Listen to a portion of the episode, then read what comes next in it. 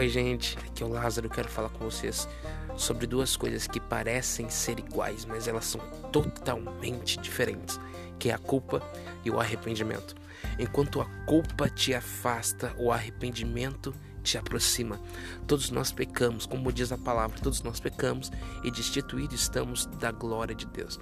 Então, se todos nós pecamos, nós temos que lidar com duas coisas: com a culpa e com o arrependimento. Muitos de nós, quando não compreendemos o amor de Deus, nós vivemos simplesmente em culpa. Nós andamos todos os dias culpados por aquilo que erramos. Mas quando nós aprendemos e compreendemos, nem que seja um pouquinho do amor do Pai, nós conseguimos viver em arrependimento. O arrependimento é aquilo que transforma você, ou seja, o arrependimento é o catalisador da transformação da sua vida. Enquanto a culpa, ela te trava, ela te tranca, ela te afasta, o arrependimento te aproxima. Muitos de vocês talvez pecaram, muitos de vocês erraram e hoje vocês estão lidando com a culpa, mas eu quero dizer para vocês que a culpa ela não vem de Deus, porque ela não vem do Senhor, porque ela te afasta dele. O arrependimento é algo produzido para reaproximação. Se você errou, se você pecou, então use o arrependimento para se aproximar de Deus. Nós notamos este exemplo em dois homens que andaram com Jesus, em Pedro e Judas. Judas ele traiu Jesus e ele se sentiu culpado, e a culpa que ele sentia fez com que ele acabasse com a sua própria vida. Pedro negou Jesus três vezes, mas ele se arrependeu e fez com que ele se aproximasse de Jesus outra vez. Quem é você nos dias de hoje? Você é o Judas que vai se afastar pela culpa e vai acabar se matando? Ou você é Pedro que, mesmo que errou, vai se arrepender e reaproximar-se de Jesus? Nós temos que escolher quem nós somos. Nós temos que definir quem nós somos nos dias de hoje. Talvez você pecou e está pensando em se afastar de Deus, você não tem mais prazer em orar, você nem sabe como chegar perante Ele. Mas eu quero dizer uma coisa para você: todos nós pecamos e todos nós estamos destituídos da glória de Deus, mas Cristo em vós é a esperança da glória. Então não tenha medo de se aproximar, mas se arrependa. Não viva em culpa, abandone a culpa, ela não te pertence.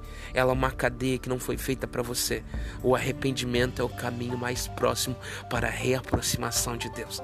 Então, onde você estiver, ora o Senhor, arrependa-se das suas falhas e entenda que Ele morreu de braços abertos, então Ele está de braços abertos para te receber de volta. Tenha um ótimo dia, Deus abençoe e abandone a culpa, pois ela vai te afastar e abrace o arrependimento, pois ele vai te aproximar.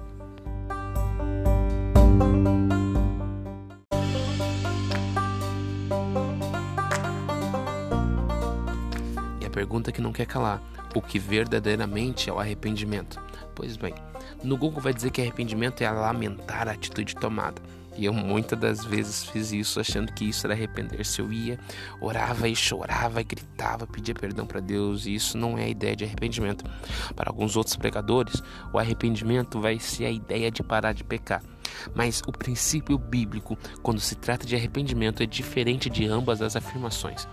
Arrependimento, pela ideia do Evangelho, não é simplesmente o parar de executar obras de injustiça, mas é o passar a executar obras de justiça. Ou seja, nós encontramos esse exemplo na vida de Zaqueu.